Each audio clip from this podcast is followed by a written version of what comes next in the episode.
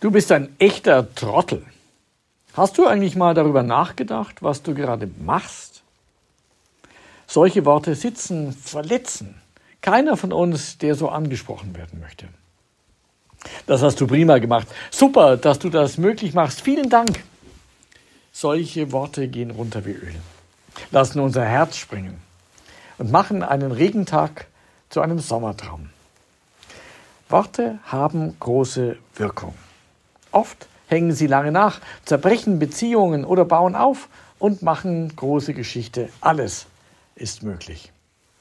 Entsprechend umsichtig müssen wir mit dem umgehen, was unseren Mund verlässt. Eine kurze Anleitung, wie Gott mit uns Menschen spricht, findet sich im Jesaja-Buch der Losung von heute. Gleich wie der Regen und Schnee vom Himmel fällt und nicht wieder dahin zurückkehrt, sondern feuchtet die Erde und macht sich fruchtbar und lässt wachsen, dass sie Samen gibt zu sehen und Brot zu essen, so soll das Wort, das aus meinem Munde geht, auch sein.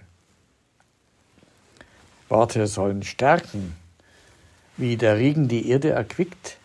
Sie sollen Früchte ermöglichen und das Gute zum Wachsen bringen, zum Leben helfen und Geschichte machen. Gottes Worte sind so. Wir verändern die Welt, wenn wir uns daran ein Beispiel nehmen. Bleiben Sie behütet. Ihr Ivo Huber.